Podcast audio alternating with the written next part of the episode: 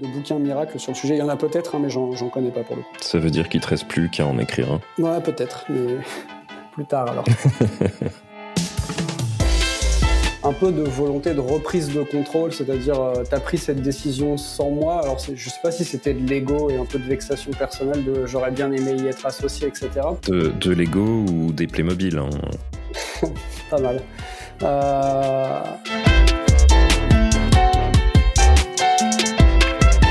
Hey, je suis Alexandre Ignatovic. Vous écoutez Le Prétexte, le podcast qui a pris la poussière pendant 7 mois. Et aujourd'hui, on va parler du CTO à 100. Dans cet épisode, j'ai encore eu la chance de recevoir Nicolas Baron, qui est le VP of Engineering chez Usign, et il va nous expliquer à quoi ressemble le travail du CTO qui a une équipe d'une centaine de personnes.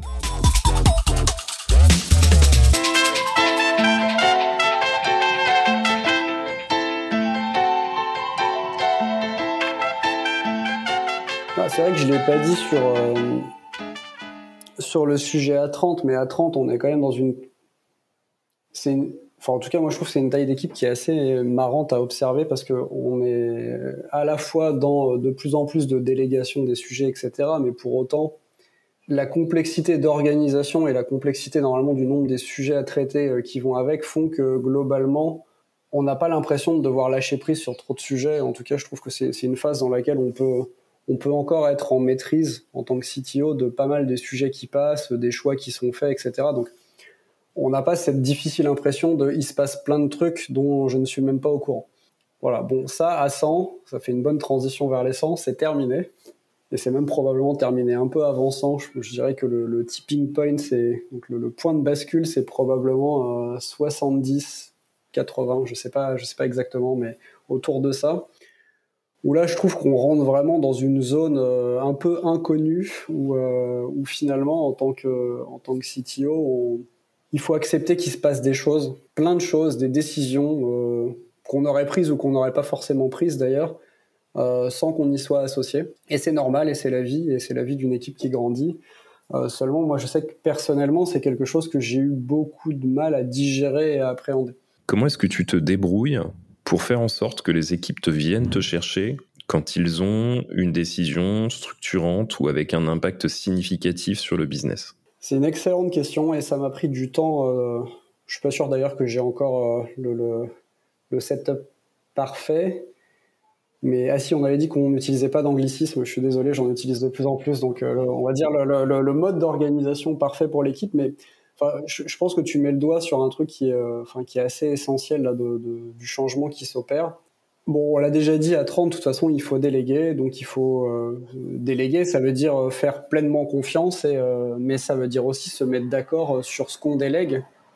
Ça veut pas dire tu fais tout ce que tu veux à n'importe quel moment, c'est se mettre d'accord sur qui est responsable de quoi et à quel moment aussi bah, il y a besoin potentiellement de validation. Alors, validation, c'est un grand mot, mais au moins qu'on se parle d'un sujet, qu'on regarde bien les impacts partout et que bah, certaines fois quelqu'un dans l'équipe prenne pas une décision locale qui aurait des conséquences au global qui seraient pas forcément les bonnes.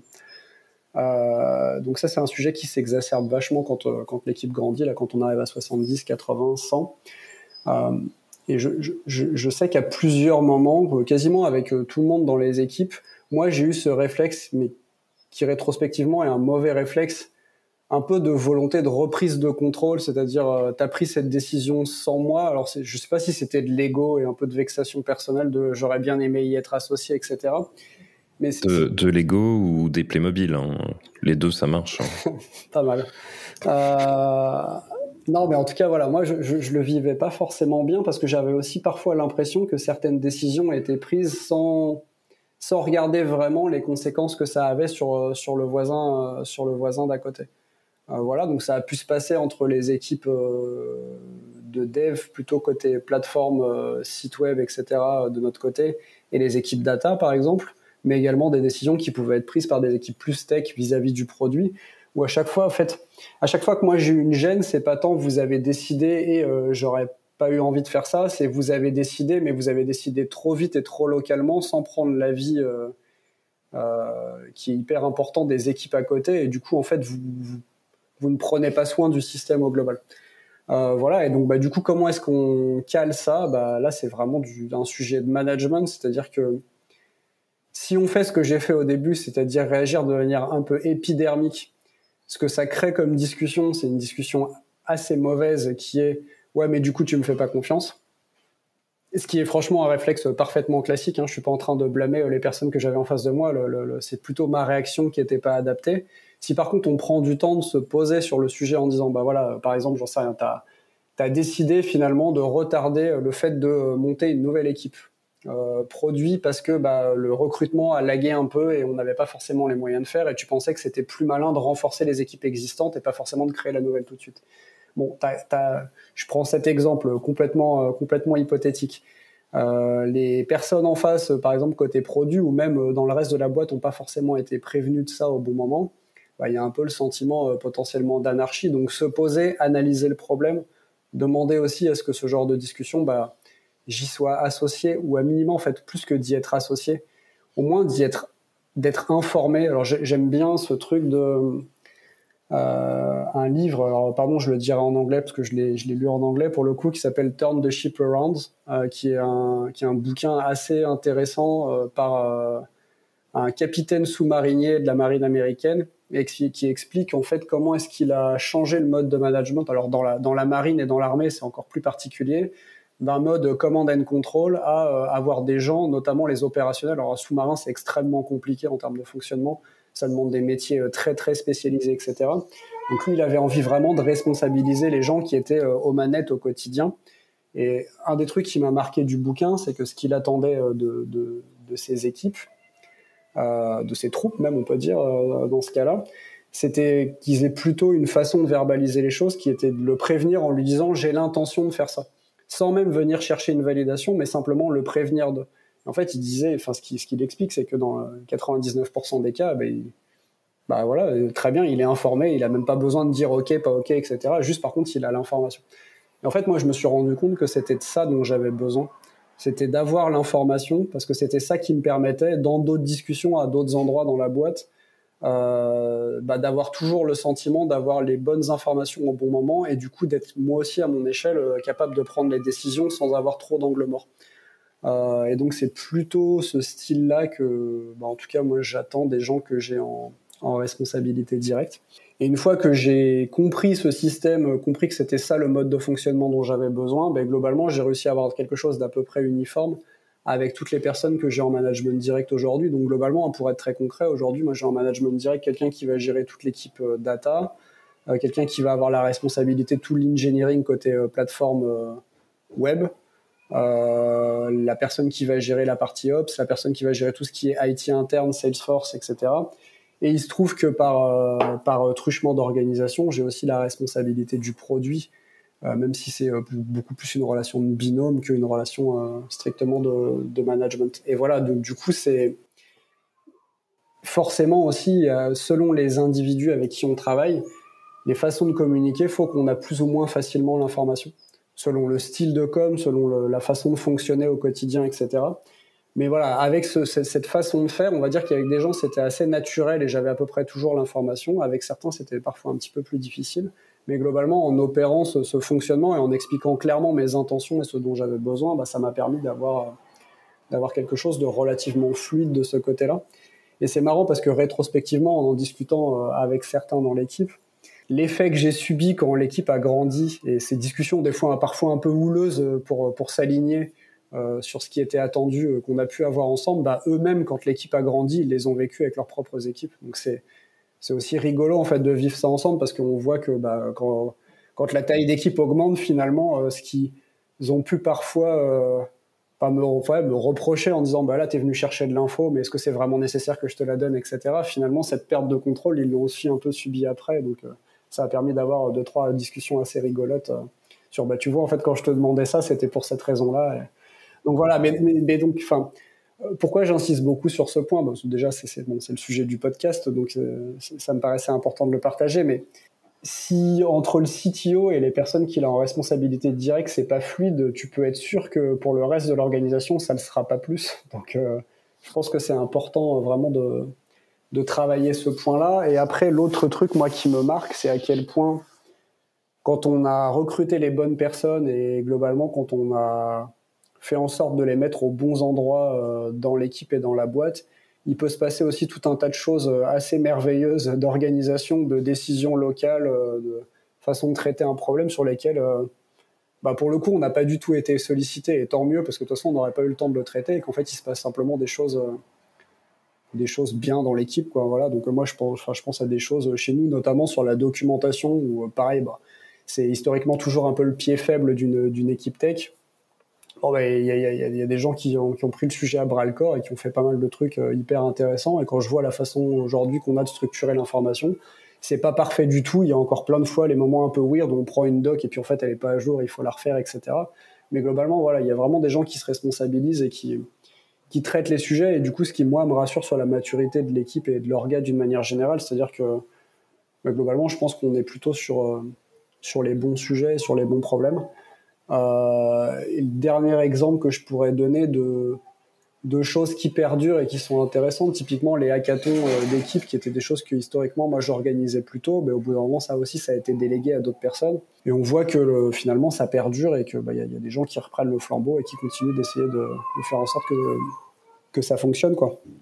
Voilà donc pareil, hein, pas de recette, euh, enfin pas de fanfaronnade, pas de recette miracle, c'est beaucoup de sueur et beaucoup de bêtises pour en arriver à quelque chose qui marche. Je pense qu'il n'y a pas deux orgas pareils dans deux boîtes différentes, donc pareil recalquer bêtement des modèles d'orga parce que euh, Google l'a fait ou Facebook. Enfin, j'entends encore trop souvent ce genre de justification de bah, pourquoi j'ai fait cet orga? Euh, de toute façon, euh, Facebook ils font la même chose ou Google ils font la même mmh. chose. Le fameux cargo culte.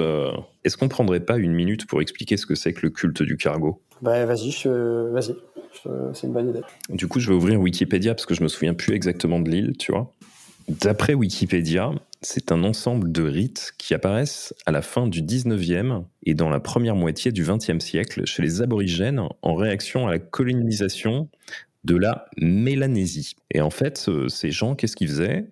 Ils imitaient les opérateurs radio américains et japonais qui commandaient des ravitaillements parce qu'ils avaient remarqué que quand ces gens-là agitaient leurs petits bâtons en portant leurs petites lunettes euh, avec leurs petits casques, ça faisait atterrir des gros oiseaux de fer avec plein de bouffe à l'intérieur. Ils reproduisaient des pratiques, des process en fait, des, manières de faire. Ce serait comme une entreprise qui ferait un, un stand-up sans trop savoir pourquoi elle le fait, quoi.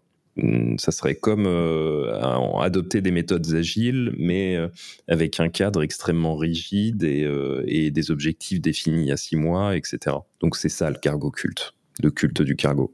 Eh ben voilà une bien belle définition. Et donc ouais, dans ça, je pense que c'est vraiment une, je pense que c'est une lutte qui est importante. Alors ça ne veut pas dire qu'il ne faut pas s'inspirer des autres. Hein. Évidemment, il y a plein d'orgas plus matures, notamment plus matures que celles qui a chez Meilleurs Agents. Et je trouve que c'est hyper intéressant de passer du temps à échanger avec des pairs à lire ce qui se fait ailleurs, à essayer de comprendre, etc. Mais replaquer bêtement un modèle d'orga ou des process parce que euh, l'autre boîte plus grosse ou euh, qui a bien réussi l'a fait. Surtout qu'en en fait, on, apprend assez peu des succès. Je, trouve, hein, c'est une opinion euh, personnelle, mais je trouve qu'on apprend beaucoup plus des anti-patterns et des échecs que des succès. Et l'exemple qui tourne autour de ça et qui rejoint la discussion qu'on est en train d'avoir, c'est euh, bah, je vais, je vais pas mettre le mot échec sur Spotify, mais c'est l'exemple de l'organisation en, squad de Spotify. L'organisation en squad, d'après ce qu'on en sait, ça a fonctionné euh, plutôt correctement, mais par contre, ils ont eu un truc qui a pas très bien marché, qui était le, le management matriciel, où en fait, quand tu étais un dev dans une squad, ta squad, elle était focus sur une feature, sur une fonctionnalité du produit, mais en revanche, toi, ton manager, il était hors de ta squad. Et du coup, ça, ton manager, il dépendait de ta ligne de métier. C'est-à-dire que si tu étais back-end, tu avais un manager back-end. Si tu étais front, tu avais un manager front, etc. À la base, ils ont voulu faire ça parce qu'ils se sont dit, OK, ça nous permettra de bouger les gens au sein des équipes et ils changeront pas de manager. Et, et ça va être génial parce qu'on aura des équipes hyper fluides. Sauf que sur le terrain, en vrai, ils ont quasiment pas changé la topologie des équipes derrière. Et du coup, le problème que ça posait, c'est que ce manager qui était externe à l'équipe, il pouvait pas faire de, retour et il pouvait pas évaluer le comportement interpersonnel des gens pendant leur travail. Donc, euh, donc ça, ça a fait plutôt pchit parce que les gens se retrouvaient managés par des, des gens qui les voyaient jamais, à part pour des one-one ou des, ou des évaluations, euh, des, des, bilans de, de trimestre. Quoi. Ouais, c'est un très bon exemple. Ce, sujet, il est, compliqué. Alors pour le coup, nous, on a pris le parti pris opposé à ça. Hein. C'est-à-dire que l'engineering manager, qui a lui-même sa spécialité plutôt back-end ou plutôt front-end historiquement, bah, il est manager des gens de son équipe. Donc c'est-à-dire que quand on reconfigure des équipes, on demande l'exercice parfois difficile pour un développeur de changer de manager. Ça peut arriver qu'il change de manager au cours de l'année parce qu'on a, voilà, on a refait un changement. Je pense que ça, ça a quand même plus de bénéfices pour la raison que tu as évoquée, hein, qui est de voir au quotidien ce qui se passe, de vivre euh, la même expérience, d'avoir les mêmes objectifs, etc. Euh, mais voilà, typiquement un sujet sur lequel euh, bah, selon euh, l'effort de recrutement, la vitesse à laquelle aussi tu changes les équipes, de temps en temps, tu es capable de faire des compromis en te disant bah, on va accepter que pendant trois mois, en fait, euh, un développeur soit managé potentiellement par quelqu'un d'externe à l'équipe parce que là, le changement était trop compliqué. Donc, c'est aussi ça, je pense, qui est super intéressant sur, euh, sur quelle est la bonne orga pour une équipe. C'est que souvent, quand on lit des bouquins de management, etc., même si on tente de le décrire, il manque le contexte et vraiment les, les, les, les, informations très locales euh, et ce qui peut se passer, la dynamique un peu globale aussi de la boîte. Parce que la, la, dynamique, comme tu le dis, la dynamique et les intentions sont encore plus importants que l'architecture à un moment donné dans le temps parce que le changement a un coût et les équipes mettent un moment à se mettre en vitesse de croisière et c'est normal. Si ouais, dans les process, nous, alors qu'on a calé euh, plutôt euh, après les 30 personnes, mais que peut-être rétrospectivement ça aurait été malin de faire un peu avant, tout ce qui est cadrage cadrage produit. Donc ça, ça c'était fait plutôt euh, quand on était 30-40, on avait déjà des choses assez, assez matures de ce côté-là. Moi, je restais beaucoup sur ma fin sur tout ce qui était cadrage texte, c'est-à-dire que j'ai l'impression qu'on plongeait trop vite dans l'implémentation, qu'on se posait pas assez de questions sur euh, des questions d'archi, des questions de choix de produits, des questions parfois aussi de quand est-ce que c'est plus malin de prendre un produit sur étagère plutôt que de réinventer la roue et de redévelopper quelque chose nous-mêmes. Enfin voilà, tout ce genre de questions. Ça, c'est des choses sur lesquelles on a fait pas mal de progrès ces derniers temps mais où pareil, en fait, c'est une phase euh, au départ assez mal vécue par les équipes de euh, vous nous faites pas confiance dans les choix et du coup il y a une revue de cadrage qui est faite avec certaines personnes, etc. on est sorti de ça. Maintenant, je pense que c'est plutôt c'est plutôt bien accepté. Un des trucs qui m'a marqué sur cet exercice aussi, c'est que si on met pas le bon contexte autour, pour un dev d'une équipe se retrouver potentiellement avec autour de la table euh, un head of engineering plus euh, le CTO plus euh, le responsable de l'infra et de devoir présenter un cadrage tech ça peut être un exercice très stressant mmh.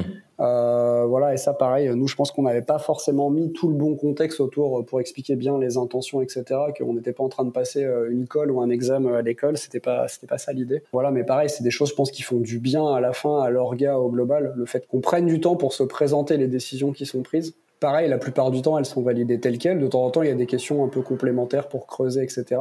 Mais je, trouve que c'est ça au global qui fait qu'à la fin, euh, bah, ça permet à tout le monde de progresser, mais ça permet aussi souvent normaliser des choses ou se poser des questions sur les conséquences qu'un choix va avoir sur les équipes d'à côté, de manière plus saine, simplement parce qu'on s'est réservé du temps pour discuter, pour, euh, voilà, pour, partager, euh, pour partager des travaux.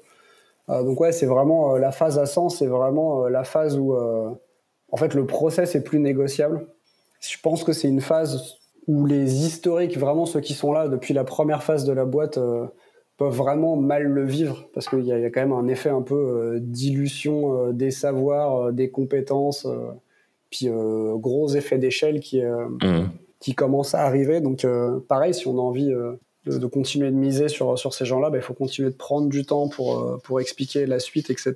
Bien sûr. Mais paradoxalement, moi, un truc que j'observe aussi, que j'ai trouvé intéressant, c'est que un des effets positifs d'être euh, une centaine de personnes, c'est que ça permet quand même d'engager des travaux plus profonds, tech, euh, qu'on n'avait pas forcément le temps de traiter parfois avant, mhm. parce qu'en fait on n'a plus vraiment le choix aussi, parce que bah, ça y est, la taille d'équipe fait qu'il y a des choses qui passent plus à l'échelle, que souvent si la taille d'équipe est là, c'est qu'aussi la taille de plateforme, le nombre d'utilisateurs, etc. ont pas mal grossi. Et donc euh, je sais que certaines frustrations qu'on avait, bah, typiquement le poste de dev sur lequel on n'avait pas assez investi, mais aussi des, choses à refactorer, des choix d'archi à faire qu'on n'avait pas forcément eu le temps de prendre euh, quand on était plus petit.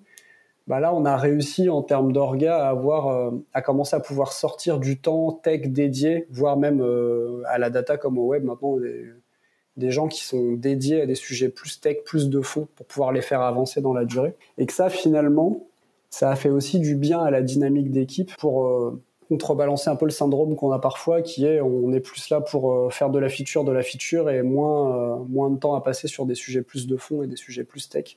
Je trouve que l'équipe, en tout cas pour nous, je ne sais pas si c'est vrai partout, Mais je trouve que l'équilibre finalement entre les sujets tech de fond à traiter, de scalabilité, etc., et les sujets plus feature, il est meilleur à, une, orga produit tech à 150 personnes que quand on était 30 ou 40. Quand tu es à 30 ou 40, tu as vite fait d'avoir 4 PM qui se baladent dans, ton, dans, ton, dans tes équipes. Et euh, le truc, c'est qu'il n'y a qu'un seul euh, CTO en général. Donc, s'il y a un sujet dont le seul stakeholder c'est le CTO parce que ça va permettre euh, la scalabilité de la CI ou euh, je ne sais quoi d'autre, mais que pour les PM, il n'y a pas de croquette dans l'assiette, bah en fait, tu as quatre personnes qui vont pousser pour avoir des features pendant qu'il n'y a qu'une seule personne qui va pousser pour, euh, pour faire avancer cette amélioration. Et c'est aussi quelque chose que j'ai vu sur les partages de connaissances avec l'extérieur.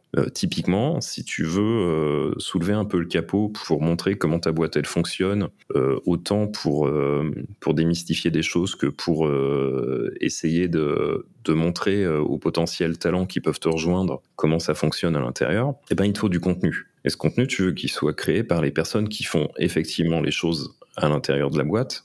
Euh, mais encore une fois, si tu as une seule personne qui essaye de pousser contre 4 PM qui poussent, ou voire plus quand tu es à 100, euh, c'est euh, le sujet qui va être important mais pas urgent et qui va toujours passer après les autres. Enfin, c'est clair en fait. Hein. De toute façon, c'est le temps où, euh, on a le temps de plus structurer les choses. Donc, globalement, enfin moi, enfin c'est aussi une phase que je trouve très agréable pour une équipe. Un des effets en tant que CTO qui est vraiment bizarre, par contre, c'est que quand on fait cette phase de croissance, bah là, ce qu'il faut accepter de faire, euh, le renoncement qu'il faut accepter, c'est qu'on voit plus tous les gens en entretien. moi, quand on était 30, 40, alors même si c'était qu'un entretien de validation ou qu'un entretien pour vendre un peu la boîte, globalement, je voyais encore euh, tout le monde. Bon, évidemment, au taille d'après, là, nous, on continue de beaucoup recruter. Bon, bah, la, plupart des gens qui rentrent dans l'équipe aujourd'hui, je les ai pas vus du tout en entretien. Et ça veut pas dire pour autant que la qualité du recrutement a baissé, euh, bien au contraire. Mais c'est extrêmement bizarre en tout cas, enfin, c'est extrêmement bizarre. Je sais pas si c'est mhm, mhm. extrêmement bizarre, mais pour moi, j'ai vécu ça au début comme euh, bah, faire très attention à euh, qui arrive, à quelle semaine, etc. Pour, euh, parce que bah, ça reste mon équipe à la fin, donc j'ai envie de bien accueillir les gens, etc. Mais c'est ouais, c'est particulier en fait de, de, de, se retrouver avec une équipe qui grandit et on voit plus on, voit plus tout le monde. Et ça, je trouve qu'il y a pas mal d'expérience à prendre. évidemment, en discutant avec euh, avec des pairs encore une fois, mais euh, se tourner aussi vers d'autres personnes de la boîte qui ont des fois des équipes plus grosses, voire euh, vers le CEO qui, de toute façon, assez tôt dans sa vie de CEO, a arrêté de voir tout le monde en entretien et accepté qu'il y ait d'autres gens qui recrutent dans sa boîte. Ça permet aussi de se partager d'expérience et de comprendre un peu comment comment gérer tout ça. Mais je sais que, en tout cas pour moi, ça a fait partie des des phases un peu un peu bizarres, ouais. bon bah ok, très bien, on a recruté quelqu'un, mais finalement je l'ai jamais vu, j'ai jamais rien validé. Euh. Ah, on fait on fait cette techno aujourd'hui. Alors ça, il y a pas ça, mais euh, bon, de toute façon, ça va te faire rigoler, mais bon, c'est L'infra, ça n'a jamais été mon, pied fort euh, technique d'une manière générale, mais j'ai toujours mis un point d'honneur à comprendre quand même euh, comment les choses fonctionnaient. Alors bon, quand on était ensemble euh, chez Follow, c'était c'était de l'Heroku, donc c'est pas trop trop compliqué à comprendre. C'est assez c'est assez bien abstrait d'une manière générale. mais typiquement, nous, le passage de, on a une infra GCP avec de, avec de l'AVM globalement et des groupes d'autoscale. Voilà, enfin, infra générale que je maîtrisais assez bien, que je comprenais assez bien, sur laquelle euh, j'étais capable d'aller vérifier un certain nombre de choses. Le grand shift vers Kubernetes, bon bah, enfin pour moi et même si euh, le soir venu, euh, je, me suis fait quelques quelques petites vidéos, quelques petits tutoriaux, etc. Bon bah c'est typiquement faut que j'accepte aujourd'hui, même si je suis le CTO de la boîte, ça en fera peut-être bondir certains, mais que globalement, l'infra, je la maîtrise plus, quoi. Voilà, c'est-à-dire que s'il y avait un incident, je serais pas capable d'intervenir dessus. Euh, voilà, et j'ai pas honte, j'ai pas honte de le dire, mais par contre, il y a une équipe très compétente qui est capable de le faire. Et pareil, en fait, ça déplace les problématiques, c'est-à-dire que on est vraiment sur des problématiques euh, de SLO, de SLA, euh, de budget au global, parce que l'infra c'est un truc qui coûte très cher, donc ça va plutôt être ça ma responsabilité et mes discussions que je vais avoir avec la personne en charge de l'infra, avec les équipes, mm. euh, et les besoins aussi de, bah, de croissance de tout ça pour le budget, mais aussi pour pour faire en sorte qu'on ait bien les bons outils au bon moment et la bonne scalabilité de la plateforme plutôt que de savoir euh, très concrètement euh, comment va marcher euh, Kubernetes dans le détail.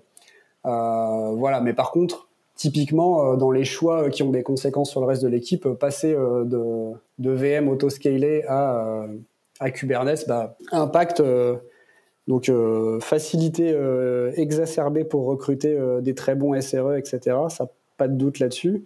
Mhm. Par contre, impact sur le reste des équipes qui se prennent aussi cette couche de complexité supplémentaire, ça s'accompagne bien. Et donc là, on revient encore une fois sur les sujets de discussion et de conséquences, euh, de, pardon, pas de discussion, de décision, de discussion et des conséquences que tout ça a sur, sur le reste de la boîte. Où là, je pense que bah, ça, ça, continue de faire partie du rôle du CTO, euh, de bien harmoniser tout ça et de faire en sorte que quand on décide de quelque chose, on y aille dans le bon sens. Typiquement, nous, on est très content d'avoir migré sur Cube. Euh, je pense que c'était une bonne, c'est une bonne techno c'était une bonne idée de le faire.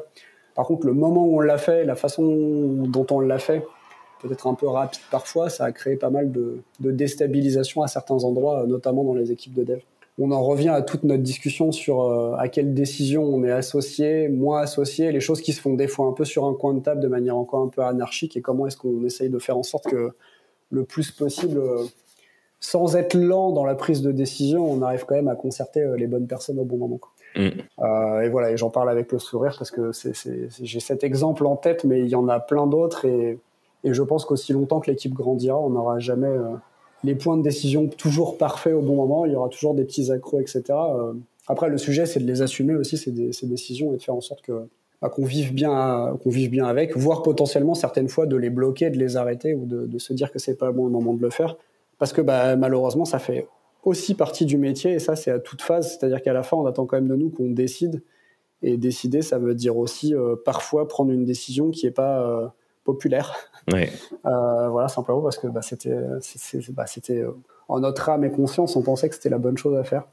voilà, donc le but par contre je pense c'est d'essayer de limiter le plus possible ces décisions à prendre. Je pense que si, si l'équipe fonctionne bien, la grande majorité du temps il n'y a pas besoin de redétricoter ce qui a été qui a été fait par ailleurs. Et là, tu, m'offres encore une transition euh, parfaite vers, euh, vers ce qui va sûrement être ma dernière question. Quand tu passes de 30 à 100, tu as multiplié la taille de ton équipe par 3, donc tu as multiplié la taille des sujets, qu'ils soient des sujets humains ou techniques, par probablement beaucoup plus que 3.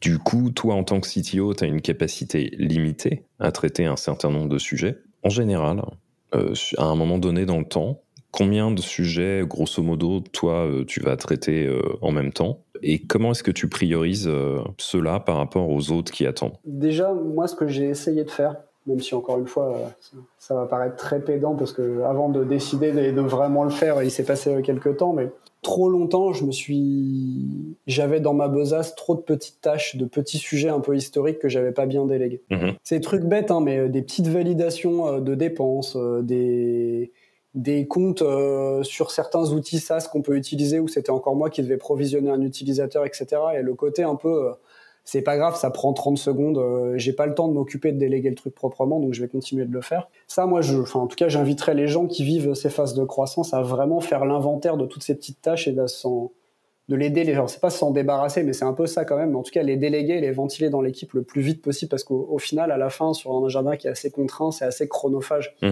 Et surtout, ça fait faire tous ces petits, c'est toutes ces petites interruptions dans le quotidien qui, euh, qui nous évitent d'être euh, d'être efficaces au global. Euh, je pense que quand on arrive à cette taille d'équipe, c'est aussi une boîte qui a pas mal grossi. Donc souvent, le CTO, il est euh, membre d'un comité exécutif ou d'un comité de direction, de je sais pas quoi, en tout cas d'instances qui dépassent les sujets tech et que ça, il faut pas le négliger parce qu'on attend aussi euh, de la fonction de prendre des décisions plus de management général. Ça prend du temps, c'est beaucoup de discussions, donc euh, donc moi très clairement mon temps je le passe je le passe pas mal à ça aussi. Enfin là on a quand même vécu une phase d'un an et demi avec le Covid, il faut mettre tout le monde en remote, enfin toutes ces décisions globales de boîte qui dépassent les sujets on va dire purement tech ou purement produits, mais qui sont évidemment hyper hyper importantes parce que c'est ça qui fait aussi à la fin qu'une entreprise fonctionne au global. Donc ça, enfin évidemment, de toute façon, il n'y a pas vraiment le choix. Euh, je suis obligé de passer du temps là-dessus. Et après, comment est-ce que, enfin, j'essaye de pas trop traiter de sujets en même temps, euh, d'être le moins bloquant possible justement sur les décisions euh, de cadrage technique, de le, recrutement par exemple. Aujourd'hui, je ne vois en recrutement que les jobs. Bah, pour prendre, on va dire, la responsabilité. Je, me suis forcé à pas utiliser d'anglicisme, donc head off en, anglais, mais globalement responsable d'un département ou de, plusieurs équipes. Euh, je vois encore les engineering managers en entretien pour un entretien de management, mais c'est tout. Euh, par contre, je me suis mis à faire des entretiens pour d'autres jobs dans d'autres postes dans la boîte. Euh, voilà, euh, parfois au marketing, parfois, parfois au RH, etc. Parce qu'il y a aussi souvent besoin de l'avis d'autres personnes de l'entreprise. Et ben, je fais partie d'un certain nombre de process. Mmh, mmh. voilà, donc il y a pas mal ça. Et après, ce que j'essaye de faire, c'est vraiment de me dire quels sont les sujets qui sont si critiques, si importants pour, pour l'entreprise, voire pour pour le développement plus business de l'entreprise qui font que je dois nécessairement y passer du temps. Je te prends un exemple. Euh, Meilleurs Agents, on s'est fait racheter il y a deux ans par Axel Springer. Un des sujets qu'on a eu assez tôt sur notre table, c'est comment est-ce qu'on internationalise ce qu'on a fait en France dans d'autres pays, en s'adossant notamment à un site allemand euh, donc, qui s'appelle Imovelt, un site belge qui s'appelle Imoweb. Mais globalement, c'est reprendre tout le socle de data qu'on produit sur l'immobilier et être capable de le faire en Allemagne et en Belgique. Bah, tu vois, typiquement, ces sujets, ils étaient tellement structurants en termes de budget, en termes de recrutement, termes de forme d'équipe et d'organisation, termes d'architecture aussi sur comment est-ce qu'on allait servir tout ça, le faire que bah, typiquement les cadrages, euh, le cadrage vraiment général de tout ça. On a commencé par l'Allemagne. Euh, bah, j'ai repris mes vieux réflexes de consultant et j'ai fait 100% du cadrage avec l'équipe. Par contre, je l'ai pas fait tout seul. J'ai embarqué des gens avec moi. Ouais, bien sûr. Pour leur apprendre cet exercice et me dire que bah, les pays d'après, par contre, potentiellement, bon, déjà, il y avait pas mal de choses qu'on allait défricher en Allemagne et potentiellement, j'aurais pas besoin de le refaire. Et ça, je me suis vraiment mis à refaire de l'opérationnel. Enfin voilà, aller vraiment au bout du cadrage, à rédiger des trucs moi-même, euh, à passer du temps avec les différentes équipes dans les différents pays parce que c'était structurant, complètement structurant sur la suite de l'aventure pour meilleurs agents et pour cette, pour cette nouvelle phase de jeu euh, dans un groupe. Ok. Donc voilà, et ça, voilà, j'ai pas hésité vraiment à aller euh, sur le terrain, à aller faire les choses, etc. Les, les deux avantages que je vois à le faire toi-même, c'est qu'au final, tu t'as posé un, un framework qui définit le périmètre de la tâche mais tu as aussi euh, mis une barre à atteindre euh, en termes de, qualité et de sérieux sur le, la construction du dossier. Quoi. Ouais, clairement. Et aussi, je pense que les équipes attendaient ça de moi parce que c'était un, enfin, c'était un sujet plus périlleux pour la plupart, euh, qui avaient plus des expériences très terrain, très opérationnelles, mais moins, on va dire, de gros cadrage de projet. Et donc, mmh je pense qu'il faut aussi de temps en temps se servir bah, des expériences qu'on a eues dans le passé. Et typiquement, enfin, moi, l'expérience de conseil là-dessus, elle a été très utile parce que c'est beaucoup voilà d'orga, de communication, de structuration, euh, de budget aussi à aller défendre sur pourquoi euh, tu demandes autant de personnes alors que intuitivement c'est la même chose à faire dans un autre pays. Euh, voilà et donc moi je suis très content de l'avoir fait parce que ça m'a permis aussi de me rendre compte bah, de toutes les difficultés de l'exercice et de petit à petit par contre passer la main déléguer les sujets jusqu'à bah, tu vois typiquement sur la Belgique donc le deuxième pays qu'on a fait j'ai participé un peu au cadrage encore mais les équipes étaient déjà beaucoup plus autonomes pour le faire. Et ensuite, toute la phase vraiment euh, d'implème, de gestion de projet, euh, d'orga avec euh, bah, les équipes cross-pays, etc., elle se fait complètement sans moi et ça fonctionne, ça fonctionne très bien. Mais voilà, ça c'est un exemple. Donc, comment je priorise? Bah, Un peu comme ça, en me, posant la question vraiment de l'importance stratégique presque du projet et du sujet. Et dans ces cas-là, je vais pas hésiter. Alors, je vais pas aller coder évidemment sur le projet, mais voilà, ce, cadrage sur, sur, un projet plus petit euh, à l'intérieur de meilleurs agents, j'aurais jamais passé autant de temps évidemment sur, sur le sujet. Et c'est aussi une super occasion bah, de repasser du temps avec les équipes en faisant vraiment des trucs ensemble. Voilà, donc euh, bah, ce, qui, est aussi un moment euh, assez plaisant. on retravaille ensemble, on se repose vraiment des questions. Et donc par contre, ça veut dire bah, faire des aménagements dans son agenda quand on prend ce genre de phase, parce que forcément, il y a des choses à côté pendant ce temps-là qu'on va moins bien faire. Donc pareil, l'exercice de com, de prévenir les gens autour en disant bah là je vais être sur ce cadrage. Donc la conséquence c'est que bah, des entretiens en dehors de mon équipe, j'en ferai passer potentiellement moins. Il y a peut-être certains meetings sur lesquels euh, ça serait bien que je sois là, mais je suis pas totalement indispensable. Et en fait, je vais simplement les faire sauter pour me réserver du temps sur cet autre sujet. Bah, voilà, il faut, être capable aussi de, l'expliquer. Mais, euh, mais voilà, rétrospectivement, euh, enfin, j'avais pas mal douté de cette décision en la prenant, et rétrospectivement, typiquement sur ce sujet-là, c'était plutôt, c'était plutôt une bonne décision. Euh, voilà, d'aller d'aller remettre, euh, alors à mon échelle, mais remettre les mains dans le cambouis pour faire en sorte que ça soit ça soit fait comme j'avais envie que ça soit fait. Quoi. Voilà. Ben merci pour euh, ces partages. Une ultime question pour toi est-ce que par hasard tu aurais une ressource à conseiller pour sur le sujet des cadrages, qui soit tech ou, projet? Pas vrai, alors pas vrai. en tout cas, un livre ou ce genre de choses, pas vraiment. Bah, je, je vais vendre un peu ma première boîte, mais pour le coup. Enfin, c'est un exercice qui est plus complexe qu'il n'y paraît. Donc, moi, j'ai vraiment gardé ce principe de euh, ce qu'on appelait chez Octo euh, cadrage 360, c'est-à-dire d'avoir vraiment euh, dans un même document, le document, c'est la conséquence, mais en tout cas que les réflexions produits, tech, archi, budget, staffing, structuration d'équipe, tout, soit, tout ça soit mené de manière pas trop détaillée, assez macro en même temps et se forcer à faire ça entre 4 et 6 semaines grand max pour aligner tout le monde, c'est vraiment la technique que j'ai utilisée sur, sur ce genre de cadrage et que j'avais apprise pour le coup chez, chez Octo et qui fonctionne très bien. Euh, donc voilà, en fait, euh, donc j'ai pas de bouquin et de conseils miracles à donner, mais en tout cas, c'est à peu près les thématiques que j'y trouverais et vraiment de mettre les bonnes personnes autour de la table, euh, tout corps de métier confondu assez tôt. Euh, et après, par contre, ouais, vraiment la, technique, je pense, c'est d'expliquer parce que tout le monde te répondra en permanence. Ben, j'en sais rien, c'est le début du projet, donc je sais pas répondre à ta question, etc. Donc forcer un petit peu la main pour avoir des choses assez grossières, des costings qui sont en taille de t-shirt assez grossières avec des bornes min, bornes max assez hautes, etc. Mais c'est un exercice qui est hyper important parce que souvent un très gros cadrage, ça va être présenté à des gens qui ont besoin de décider d'un budget, d'un investissement, etc. Mm. Euh, voilà, donc euh, bah, typiquement, ouais, la ressource c'est plutôt, euh, c'est plutôt, c'était plutôt Octo dans ce cas-là. Donc, je sais pas, peut-être en faire un avec quelqu'un d'Octo une fois pour pour pour comprendre comment ça fonctionne. Mais ouais, très, très exercice très utile pour le coup, et je trouve très adapté justement à des tailles d'équipe qui sont plus grosses. Voilà, un cadrage 360 là, 4 à 6 semaines de cadrage dans une équipe de 30 personnes à moins que ça soit le projet le plus stratégique de toute la boîte sur les trois prochaines années, je suis pas sûr que j'investirais euh, ce temps-là forcément. Mais quand on est sur des tailles plus grosses, là, avec euh, des, bah, des connexions en plus, dans notre cas, à d'autres boîtes, d'autres équipes, dans un contexte international, ouais, je pense que c'était très utile euh, de le faire. voilà. Et si, pareil, dès le début, présenter la trame de cadrage et qu'est-ce qu'on va vouloir atteindre comme résultat à la fin. Donc, essayer de faire un document quel qu'il soit, mais un peu coquille vide pour expliquer ce qu'on va vouloir chercher. Après, on a vraiment fait les choses un peu by the book, c'est-à-dire les, les trames d'entretien, les types de questions qu'on voulait poser, les types de, de, réponses qu'on voulait obtenir, etc. Tout était cadré, envoyé à tous les participants avant, avant l'entretien. Donc vraiment comme un exercice de, de conseil, mais en interne.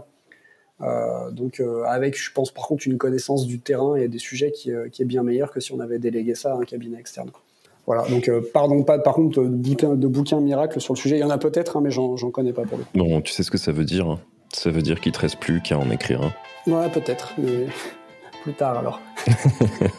Merci beaucoup, Nicolas Baron. Eh ben, merci à toi, c'était un plaisir. Plaisir largement partagé.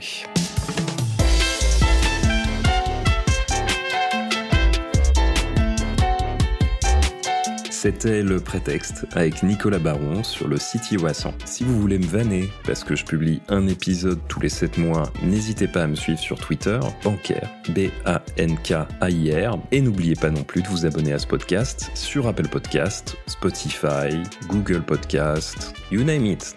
Merci beaucoup d'avoir écouté jusque-là, passez une excellente journée et à la prochaine.